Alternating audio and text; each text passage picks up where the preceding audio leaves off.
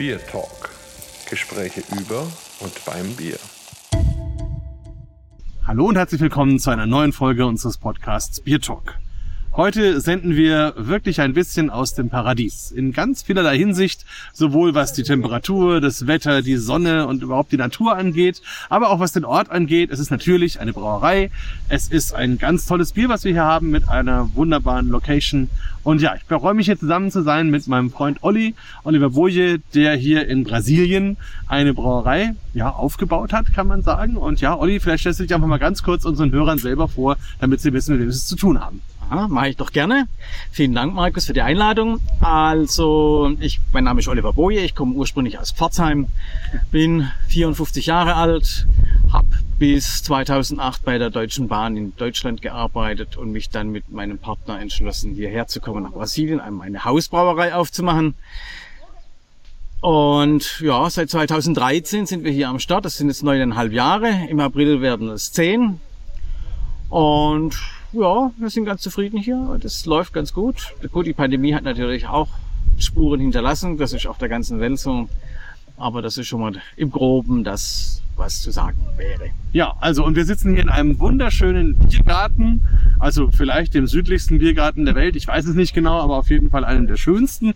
Und das Tolle ist hier wirklich die Aussicht. Wir haben diese brasilianische Natur. Wir sind im Süden von Brasilien. Also wenn man auf die Karte schauen will, da gibt's dann eben Rio, Sao Paulo. Und wenn man noch ein bisschen weiter südlicher geht, dann kommt Florianopolis und da ist eine kleine Insel nebendran und gegenüber ist ein Stückchen Land und genau da, da sind wir jetzt und genießen dieses wunderschöne Bier zusammen und sind hier eben beim Olli. Und man hat hier die Aussicht, das ist so ein bisschen wie in den Alpen, würde ich sagen. Also man hat schöne Berge, also ohne jetzt Schnee oben drauf, aber eben Berge drumherum, kleine Häuschen, die da so in den Wäldern drin sind. Wir haben große Bäume über uns, sind riesengroße Ahornbäume hier um uns rum. Es steht aber auch ein großer Mangobaum, also daran erkennt man auch, dass wir jetzt nicht in Deutschland sind. Ähm, und es ist eben die Südhalbkugel, das bedeutet, wir haben jetzt hier im November, Oktober, November schon Frühling und wenn ihr den Podcast hört im Dezember, dann ist es schon Sommer. Also dann ist es hier auch richtig warm. Und das ist einfach was, wo man diese unglaubliche Natur, diese Energie, die dieses Land hat, einfach spüren kann. Und da kann ich auch gut verstehen, dass du dich hier wohlfühlst. Vielleicht sollte man aber trotzdem mal zurückschauen, wie kam das denn? Also wenn du sagst, du hast bei der Eisenbahn gearbeitet, da muss ja irgendwann die Idee kommen, wenn man so im braven Baden-Württemberg ist, äh, okay, ich will jetzt nach Brasilien. Das ist jetzt nicht gerade um die Ecke. Ja, also das mit dem Brasilien, das begann 1993, als ich das erste Mal nach Brasilien kam, um hier meinen Urlaub zu verbringen, weil ich hier Familienangehörige habe. In 13 Linden heißt die Stadt, auf Portugiesisch Trece Chiles, hier im Bundesstaat Santa Catarina. Die Stadt wurde in den 30er Jahren des letzten Jahrhunderts von Österreichern gegründet. Und das Ganze war ein Programm Brasiliens damals, die Südstaaten hier zu besiedeln. Ne? Mit, äh, ja, es war halt relativ dünn besiedelt, deswegen gibt es hier viele Italiener, viele Deutsche, viele Österreicher und so weiter. Viele Portugiesen natürlich auch. Ne? Und das war ganz gezielt eine Kolonisation, Meo Deus, äh, also eine Kolonis Kolonisation. Da, vielen Dank. Und äh, ja, und so kam ich also das erste Mal 1993 nach Brasilien, habe mich sofort in dieses Land verliebt und kam dann nach jedes Jahr im Januar, um den europäischen Winter zu, zu abzukürzen und hier Sonne und neue Energie zu tanken. Und ja, so hat sich das ergeben. Dann sind meine Eltern gestorben, mein Vater 2004, mein, meine Mutter 2006 und 2005 hatte mein, mein Geschäftspartner seinen ersten Herzinfarkt in Deutschland. Und dann haben wir also beschlossen, wollen wir so weitermachen wie bisher oder wollen wir eventuell nochmal was Neues im Leben ausprobieren? Und dann habe ich mit 40, damals 40 Jahren, haben wir dann das Abenteuer Brasilien gestartet und das ging bis jetzt ganz gut. ja, das Abenteuer Brasilien, das ist auf jeden Fall schon mal spannend. Also ein Abenteuer kann ich mir vorstellen. Ähm, es ist ja schon schwierig, in Deutschland einen Laden aufzumachen. Aber wie ist das denn in Brasilien? Also kann man da einfach hingehen und sagen, gut, da würde ich jetzt gerne mal was aufmachen oder wie, wie läuft das? Ja gut, natürlich haben wir uns davor in unseren Urlauben davor schon erkundigt, was man alles beachten muss und wie es ungefähr funktionieren könnte. Allerdings sind wir auf der Insel Florianopolis gelandet und hatten dort auch schon Grundstück und alles, wo das hätte erbaut werden sollen. Und dann haben wir also festgestellt, dass die Umweltgesetzgebung das gar nicht zulässt, weil zu damaliger Zeit die gesamte Insel Florianopolis als, äh, ja, wie sagt man, Zona Urbana auf Portugiesisch heißt, also als Zone. Stadtgebiet, Mhm. ja, genau. Und in dieser Städte, in diesem Stadtgebiet, also es nicht zulässig war, eine Indust einen Industriebetrieb zu eröffnen. Mhm. Und in der, das wussten wir nicht. In der brasilianischen Gesetzgebung zählte zu dieser Zeit eine Hausbrauerei Mhm. so als Industriegebiet, äh, Industriebetrieb, ne? Mhm. Während in Deutschland eine Hausbrauerei noch eher als Gastronomiebetrieb läuft, ne? oder zumindest durchgeht. Ne? Und deswegen haben wir dann unsere Zelle auf der Insel abgebrochen. Und durch Zufall sind wir dann hier auf dem Kontinent gelandet, wie du schon erwähnt hast, in Santa Amaro da Imperatriz, wo wir heute sind. Und wir sind hier am, ja, das heißt Boca da Serra, also am Mund der, des Gebirges. Ne? Hier beginnt die Serra Catarinense und man kann hier schon die Ausläufer direkt von unserem Tisch hier sehen. Und mir persönlich gefällt es hier sowieso besser. Ich habe mit Strand nicht so viel am Hut. Ich komme aus dem Nordschwarzwald und da ist mir so Berge eigentlich eher lieber als Meer. Aber es sind zehn Kilometer an Strand. Man ist also im Sommer, wenn man an Strand will oder mal im Winter am Strand spazieren laufen, ist man gleich da. Ja, ja, also das kann ich aber sehr gut nachvollziehen. Also wobei wir in Bamberg immer sagen, das Positivste am Klimawandel könnte sein, dass wir irgendwann auch einen Strand haben. Dann ist die Stadt komplett. Aber nein, also man muss wirklich sagen, Brasilien ist ja überhaupt so ein riesengroßes Land, was sich, glaube ich, Leute gar nicht vorstellen können. Also es ist größer als die Vereinigten Staaten auf dem Kontinent und es ist auch größer als ganz Europa. Und das natürlich schon einfach von der Dimension her was ganz was anderes, als wir so kennen. Und umso faszinierender, äh, wie das hier alles funktioniert. Und vielleicht noch vorneweg gefragt, Gasthausbrauerei, ähm, du hast gesagt, du hast vorher bei der Eisenbahn gearbeitet, ist ja jetzt auch nicht so der direkte Übergang. Also wie kamst du da zu diesem Thema? Das ist eine Geschichte extra. Das kam so, nach den ersten Reisen nach Brasilien in den 90ern, war es dann mal empfehlenswert, auch etwas Portugiesisch zu lernen. Und in Deutschland gibt es eine Volkshochschule. Portugiesischkurs im Pforzheim eingeschrieben, war zwar Portugal-Portugiesisch, aber das ist ja, war ja wurscht. Und da trafen wir unsere Freundin Silvia aus Ersingen, welche gleichzeitig auch die Repräsentanz der Volkshochschule in Ersingen damals hatte, wo man sich einschreiben konnte. Es gibt wahrscheinlich halt alles, ne, wird halt wahrscheinlich alles online gehen. Aber damals war das noch so. Und die hat uns eingeschrieben an einem Hausbraubierkurs beim Pfarrer von Nussbaum an einem Samstag im November 2004. Und da habe ich dann das erste Mal in meinem Leben Bier gebraut. War sofort begeistert, habe das dann ausgebaut zu Hause als Hobbybierbrauer mit allem Pipapo. Und dann ist der Portugiesischkurs in Deutschland in die, äh, in Pforzheim in die Brüche gegangen. Dann gab es einen neuen Portugiesischkurs in Karlsruhe, da dann Brasilianisch, schon genau richtig. Und da musste ich eine Zeit lang dann alleine hingehen und mit dem Zug fahren. Und da war nach dem Portugiesischunterricht dann noch Zeit und so kam ich dann ins Badische Brauhaus nach Karlsruhe, habe da zufälligerweise den Braumeister getroffen und wir kamen ins Gespräch, haben uns unterhalten und dann kam ich öfters dahin und dann habe ich gefragt, ob ich mal ein Bier mitbringen darf. Und letztendlich war es dann so, dass ich dort in meiner freien Zeit bei der Eisenbahn dann so ein bisschen ihm über die Schulter gucken durfte und gelernt habe. Ne? Er hat mir auch Bücher ausgeliehen aus seiner Meisterausbildung und so weiter, die ich dann während meiner Dienstzeit in den Nachtschichtstunden und am Wochenende, wenn es ruhiger war bei der Eisenbahn, dann verschlungen habe. Und so kam das mit dem Bierbrauen. Faszinierend. Und wir haben so ein Ergebnis jetzt auch hier, also um gleich vorzugreifen, bevor es uns zu warm wird. Ja. Also wir haben hier ein wunderbares Bierchen stehen. Es ist, ja, Bernsteinfarben, also richtig schöne, wunderbare braune Farbe mit so einem schönen Schimmer, bisschen orange, rot, golden. Ähm, obendrauf sitzt ein schöner weißer Schaum, leicht getönt. Strahlt mich richtig an, also passt hier auch wunderbar zur Natur. Ähm, ja, was haben wir denn da für ein Bierchen? Das ist unser Oktoberfestbier. Okay, ein Oktoberfestbier am anderen Ende der Welt. Mhm. Edition. Edition 2022. Äh, ja, hat gebraut mit Wiener Malz und mit Karahell. 28 Bittereinheiten, Hm. knappe 6% Alkohol. Und dann wollen wir mal probieren. Ja, mal probieren. Also grundsätzlich auf jeden Fall ein wahrscheinlich originaleres Brust als so Prost. manches auf der Wiesen. Ja. Wahrscheinlich, ja. Ja. Mm. Wunderbar. Also schön cremig, rund, schöne Malzaromen, nussig. Dann hat man ja tatsächlich, also wirklich so, so ganz angenehme, kann man sagen, leicht süße Karamellnoten, ähm, ganz angenehmes Bier und dann hat man eine tolle Hopfennote. die also deutlicher ist als so manche, die man so in Deutschland hat, aber sehr angenehm, die das Ganze sehr rund macht. Ein, ein toller Trunk und hinten raus bleibt dann dieses karamellige, nussige und ja, zaubert einem so ein Lächeln auf die Lippen. Also ein sehr, sehr schönes Bier. Ja, freut mich, dass es schmeckt. Mir schmeckt's auch. Aber ich bin ja da immer bescheiden, was meine Biere angeht. Äh, mach mir da eigentlich nicht so viel draus. Aber ich denke schon, also unseren Gästen schmeckt's auch und Also ich denke, ich irgendwas ich macht da ihr nicht so. Irgendwas Genau. mache ich richtig, glaube ich. Das Genau. Ich meine, das ist ja immerhin. Ich meine, ihr seid fast zehn Jahre jetzt hier, neuneinhalb Jahre Ja. gerade, Jubiläum, wir werden gleich noch drüber reden.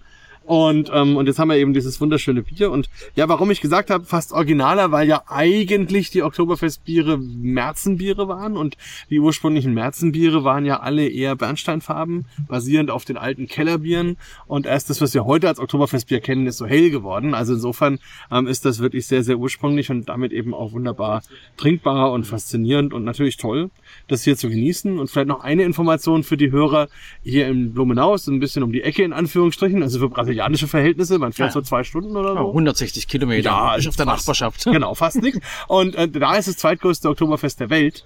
Also dementsprechend natürlich auch spannend, dass man so sieht, ähm, wie die Kultur sich eben so vorträgt. Aber da kommen wir eben gleich noch dazu, wenn wir uns drüber unterhalten, warum du überhaupt hier in diesem Fleck gelandet bist. Ähm, ja, machen wir das doch als nächstes gleich. Wie, wie ging es dann weiter? Du hast also das Brauen gelernt und dann die Liebe zu Brasilien gelernt oder andersrum. Und ja, und dann wolltest du beides vereinen? Ja, das war dann als in den, in den, während den Urlauben Anfang der 2000er Jahre, wo dann also von USA die Craft Beer Welle erst hier in Brasilien angelandet war, bevor sie nach Deutschland oder nach Europa kam, war, hat es hier begonnen, dass hier die Eisenbahnbrauerei gegründet wurde. Also die Marke heißt Eisenbahn, dann gab's Schornstein, dann gibt's Bierbaum in 13 Linden. Das waren so die ersten unter anderem, die da sich gegründet haben. Und nachdem ja dann, ja, dann ist 2004 mein Vater gestorben, 2005 hatte mein, mein, mein, mein Partner den ersten Herzinfarkt und dann ist 2006 meine Mutter gestorben und dann war so die Frage, wollen wir denn so weitermachen in Deutschland oder wollen wir nicht was Neues machen und wollen wir nicht nach, nach Brasilien gehen und das, was wir wissen über Bier und Gastronomie, nicht dort in einer Hausbrauerei äh, aufgehen lassen. Hm. Und so haben wir es gemacht. Das ist echt, stell ich mir ganz schön Ja, äh, mutig vor. Ja, das war, äh, ich denke schon, dass es mutig war. Also, äh, es ist, ich sage immer, es ist gut, wenn man vorher nicht über alles weiß, was auf einen zukommt. Ja. Und äh, ja, es war dann, dann hat es auch bei der Eisenbahn gepasst, ne? Deutsche Bahn AG, Personalreduzierung und dann wäre, also ähm, ich habe am Bahnhof Mühlacker gearbeitet, wäre angestanden, dass also Personal hätte reduziert werden müssen, aber ich schon mit dem Gedanken, auch wenn es noch ein Geheimnis war zu damaliger Zeit, aber schon mit dem Gedanken im Hinterkopf nach Brasilien zu gehen und ich mir das auch finanziell zu dem Zeitpunkt leisten konnte, habe ich gesagt, wisst ihr was? Wir machen das so. Ich reduziere meine Arbeitszeit von 100 auf 70 Prozent. Dann ist das, was ihr an Personal abbauen wollt, äh, ausgeglichen. Das muss keiner gehen. Ich arbeite weniger.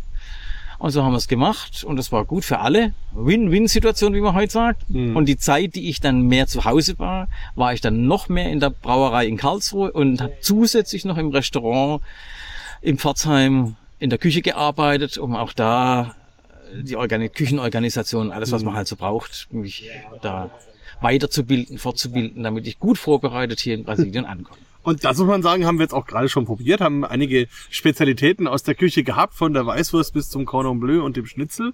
Und es hat wirklich alles hervorragend. Also kann man nur so weitergeben. Also wirklich ganz große, äh, ganz große Küche. Und ich muss sagen, das sage ich jetzt auch mit dem Aspekt, dass ich, als ich zum ersten Mal vor vier oder fünf Jahren in Brasilien war, ähm, bin ich ja nach Blumenau gekommen. Und das ist ja so eine Stadt, die sich ganz viel auf ihre deutschen Wurzeln eben reduziert oder, oder, oder konzentriert. Und dort gibt's auch so ein deutsches Dorf, was ein bisschen Disney World ist, um das so ein bisschen zu sagen. Und dort gibt's dann, war es dann eben so, dass wir als, als Judges angekommen sind, als International Beer Judges, und uns man, man dann uns gesagt hat, okay, ähm, und als ganz besonderes Schmankerl dürft ihr Judges jetzt jeden Tag bei uns Mittagessen und Abendessen, und zwar in unserem deutschen Restaurant. und das war dann ungefähr, also die anderen Judges waren ja von allen möglichen anderen Ländern der Welt, aber ich war nun mal aus Deutschland, und für mich war das dann ziemlich blöd, dass du dann jeden Mittag irgendwo in Brasilien bist, um Haxen und Schnitzel zu essen und eben auch in einer durchaus anderen Qualität, als man es so kennt. Und da bin ich jetzt sehr froh, das bei dir ganz anders erlebt zu haben und da muss ich sagen, kann man sehr, sehr gerne hinkommen.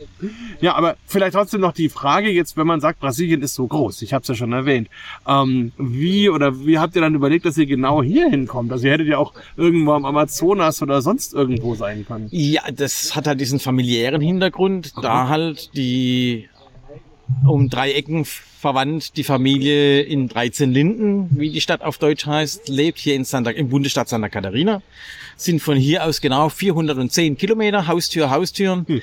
Und weil wir hier schon von Anfang an herkamen und halt Santa Catarina dann auch Florianopolis einen Flughafen hat und man gut hinkommen kann.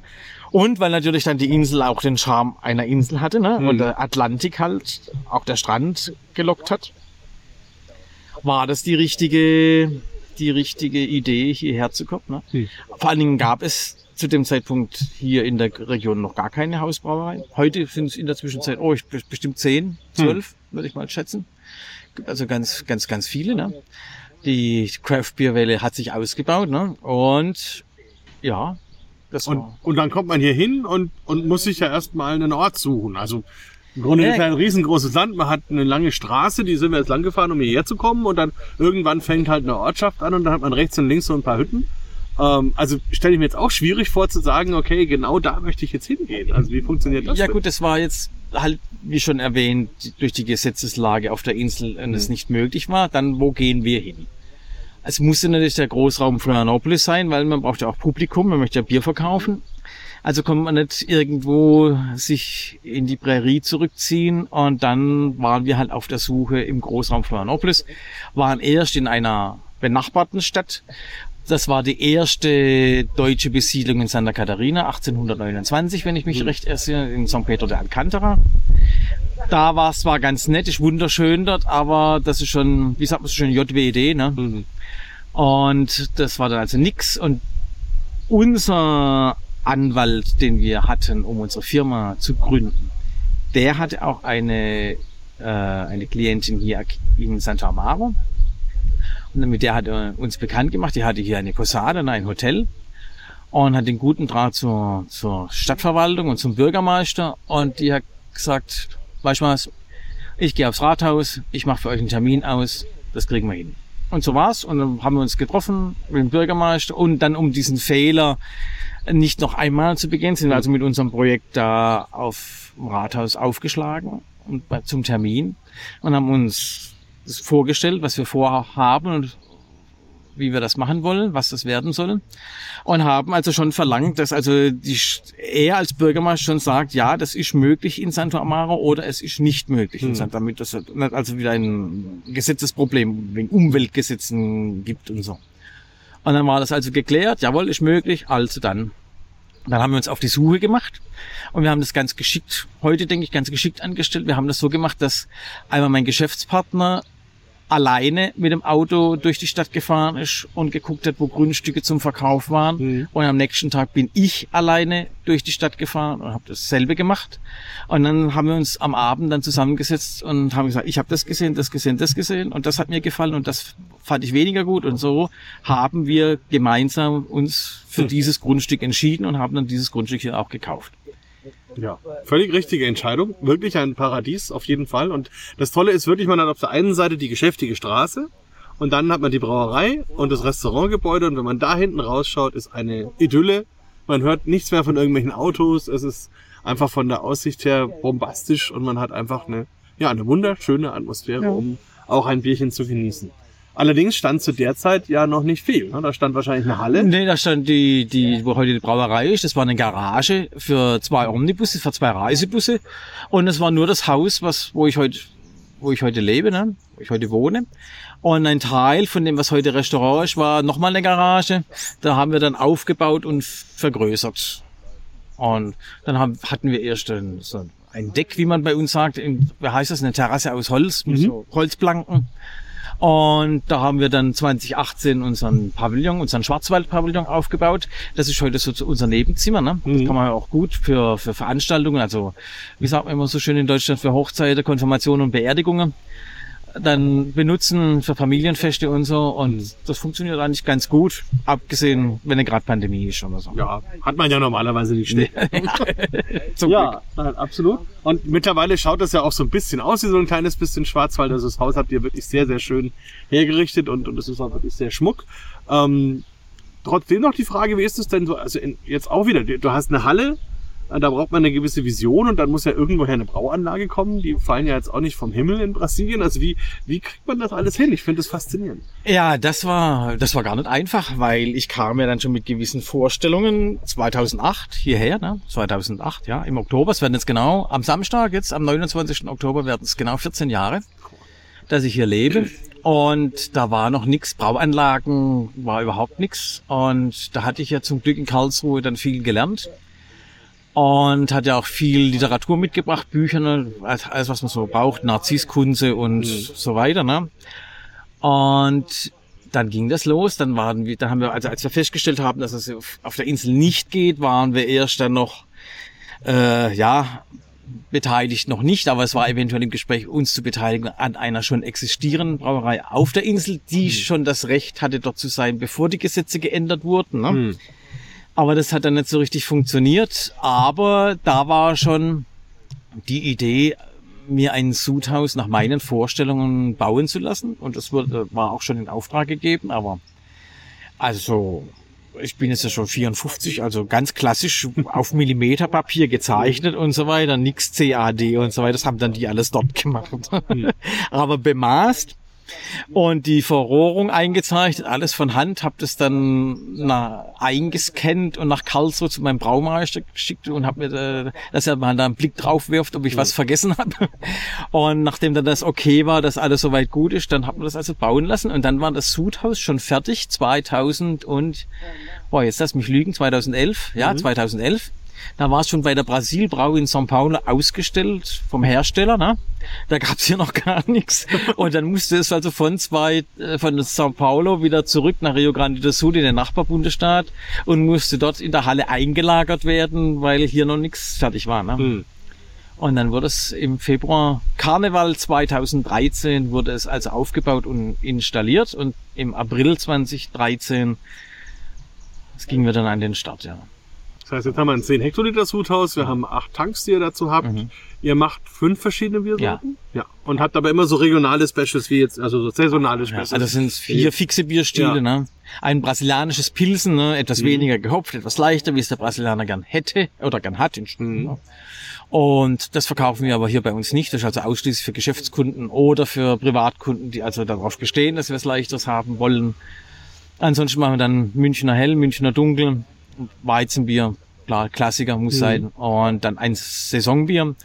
Und da haben wir jetzt halt gerade Oktoberfestbier und das hat das Jahr so seinen Ablauf, den wir da haben und auf den unsere Gäste dann auch schon sehnsüchtig warten, weil jede, jedes unserer Saisonbiere hat natürlich seine Fans, ne? Und also da gibt's dann zum Beispiel ein Bockbier und ein Märzen und Ja. sowas oder mal. fränkisches Rotbier. Oh, Rotbier, sehr gut.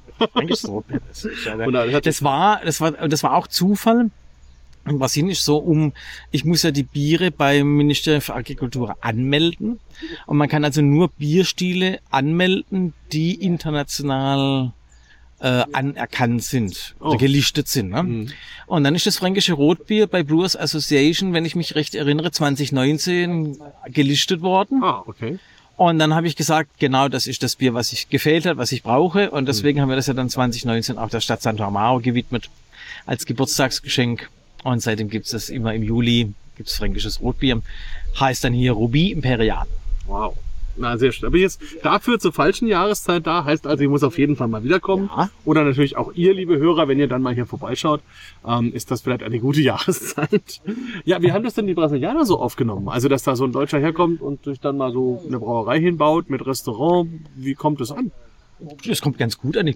Also am Anfang, wir haben natürlich am Anfang dann so, wenn man baut und wenn man so ein Projekt hat, das wird natürlich dann alles viel teurer, dann war natürlich für Marketing kein Geld mehr übrig. am Ende. Klar. Und das hat natürlich dann gedauert und wir haben dann aber ganz speziell auch auf Mund-zu-Mund-Propaganda gesetzt. Und das war, glaube ich, im Nachhinein ganz gut, dass man die Geduld und die Zeit da aufgebracht hat. Und ja, am Anfang war es so, ja, es gab am Anfang so, ja, so, ähm, ja, das ist sowas für die Eliten und für die Reichen und wir würden Parkgebühren verlangen und Eintritt und was weiß ich nicht alles. Also lauter Fake News, wie das halt so schön heißt. Ne? Und interessanterweise ist so, der Großteil unserer Gäste kommt tatsächlich nicht aus Santo Amaro, sondern aus dem Großraum Florianopolis, also direkt von der Insel oder aus den Stadtteilen auf dem Kontinent, aus San José, Palhosa, was ja dann direkt an Florianopolis anschließt. Und ein, ein gewisser Kundenstamm kommt natürlich aus Santa Amaro auch, aber es gibt immer noch Leute aus Santa Amaro, die hier dann irgendwann mal samstags, sonntags oder am Abend zum, zum Essen aufschlagen. Und ach, das haben wir ja gar nicht gewusst. Wir, wir fahren hier jeden Tag vorbei und man sieht immer nur die Brauerei. Ja gut, man sieht natürlich an der Straße immer nur die Brauerei. Aber so groß ist Santa Amaro jetzt nicht. Wir haben 23.000 Einwohner. Also das, wenn sich das noch nicht rumgesprochen hat in der Zwischen nach neun Jahren, dann kann man dir eigentlich auch nicht helfen. Aber es ist tatsächlich so, ja. Und kamst du denn mit deinem Portugiesisch-Brasilianisch gleich zurecht? Wie, wie, wie war das? Naja gut, wir, wir kamen ja recht gut vorbereitet an. Mhm. Das hat dann auch ganz gut funktioniert. Das hat halt die pra Praxis gefehlt, ne? wenn man halt in Deutschland beim an der Volkshochschule, dann hat man halt Grammatik und Vokabeln und aber das Anwenden. Aber heute so, oh, meine Gäste sagen, dass ich eigentlich sehr gut Portugiesisch spreche. Also auch grammatikalisch richtig und so weiter. Das sind äh, die meisten doch erstaunt. ich auch. Nein, das, äh, ja, also ist, ist ja, glaube ich, einfach eine ganz tolle Sache, weil man sich ja dann irgendwie auch einleben muss. Also das habe ich mir heute auch überlegt, als ich so durch die hierher gefahren bin, wie das so ist, wenn man hier ankommt und dann sagt, okay, ich habe die Zelte abgebrochen Mhm. und, und ich habe praktisch meine Heimat in Anführungsstrichen so ein bisschen aufgegeben und komme dann irgendwo ganz neu an. Und es ist halt wie bei so einer Pflanze. Man muss ja erstmal Wurzeln schlagen, erstmal irgendwo heimisch werden und sich dann da auch irgendwie zu Hause fühlen. Und das ist, glaube ich, ein Prozess, der geht nicht von 0 auf 100, oder? Mm, Nee, aber das war deshalb ganz gut, weil wir ja dann in Florianopolis angefangen haben. Ne?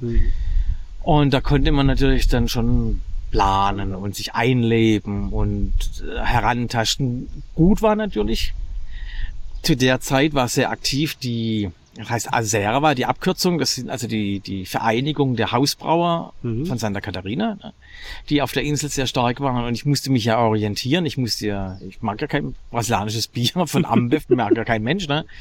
Deswegen musste ich ja dann schauen, wo ich meine Zutaten für mein eigenes Bier herkriege. Als der Container da war und meine Hausbrauanlage, alles da war, Flaschen und was man so haben muss, habe ich mich natürlich dann, bis die eigene Brauerei stand, den Hausbrauern angeschlossen. Und da mich regelmäßig einmal die Woche freitags mit denen in der Bäckerei getroffen, um da die Biere auszutauschen und so zum Schnacken. Mhm. Und so hat man sich dann schon relativ schnell eingelebt. Ist ein gutes Stichwort, was du gerade so sagst, weil ich meine, Brasilien ist jetzt nicht unbedingt bekannt dafür, dass die Rohstoffe hier wachsen. Also wie, wie macht man das denn? Also du hast da eine Brauerei und du hast die Idee, ein Bier zu brauen, aber dann brauchst du ja Hopfen und Malz und so und Hefe und wie, wie kriegt man das?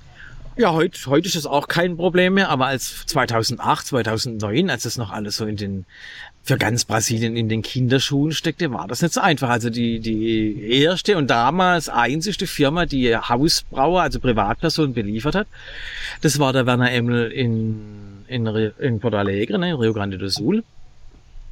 Und alles Der jetzt auch eher deutsch klingt oder ja, österreichisch. das ist auch eine, ne, das ist auch Familie deutscher Abstammung und so Okay, weiter. Ne? mhm. Aber der Werner, der ist schon Brasilianer, also der ist schon mehrere Generationen, wo die Familie hier ist. Aber das war damals die einzigste Möglichkeit, in Porto Alegre als Privatperson zu Malzhopfen und zu Hefe zu kommen oder auch, wenn man was an Bauutensilien, also an, an, an Equipament gebraucht hat, also an, an Ausrüstung und so. Heute ist das einfacher. In der Zwischenzeit gibt es fast an jeder Ecke, ne? Oder im Internet, im Internet, Online-Shop und so. Aber damals war das echt schwierig, ja. Ja, kann ich mir gut vorstellen. Und wie ist es mit den Rezepturen, also oder den überhaupt den ganzen Brauverfahren? Es ist ja hier ein anderes Klima, es ist wärmer, es ist feuchter vielleicht, die Jahreszeiten sind anders. Musste man da irgendwas anpassen oder konntest du mehr oder weniger mit deinen Rezepturen sogar Nö, ich, durchfahren? ich bin mit meinem Rezept, ich habe das nur angepasst von meiner Hausbrauanlage dann auf die große Anlage. Aber ansonsten ist alles, wie es in Deutschland auch war. Ein bisschen, ja, also beim Weizenbier bin ich am Anfang mit den, mit den Bittereinheiten runter, bin aber jetzt wieder hoch, weil ich selbst nicht damit zufrieden war. Und das bleibt jetzt auch so. Also nichts mehr dieses, dieses einem mir einreden lassen, dass der Brasilianer keine Wiedereinheiten mag. Das ist sowieso auch Nee, eine nicht, Geschichte aus dem Reich der Erzählungen und so weiter. Ja. Die Brasilianer glauben ja fest daran, dass wir Deutschen Bier immer zu Zimmertemperatur trinken. Oh, okay. Also 90 Prozent der Gäste sagen, ah ja, ihr Deutschen, ihr trinkt doch das Bier so. Äh, also wenn es hier jetzt bei 30 Grad steht, dann halt bei 30 Grad. Ne? nee, nicht ganz. Das trifft vielleicht im Winter zu. Aber ich muss sagen, draußen- dieses, dieses Vorurteil ist mir auch in China begegnet. Mir Okay. wurde da ein lauwarmes Tsingtao serviert. Ähm, mit der Erwartung, dass ich dann vor Begeisterung nur so vom Tisch springe. Ich habe dann mein bestes Schauspiel können zu, zu, zum Besten gegeben, aber das ist natürlich schon alles ein bisschen anders. Ja, ja interessant. Aber letzten Endes, du bist ja, oder ihr wart ja dann auch nicht alleine.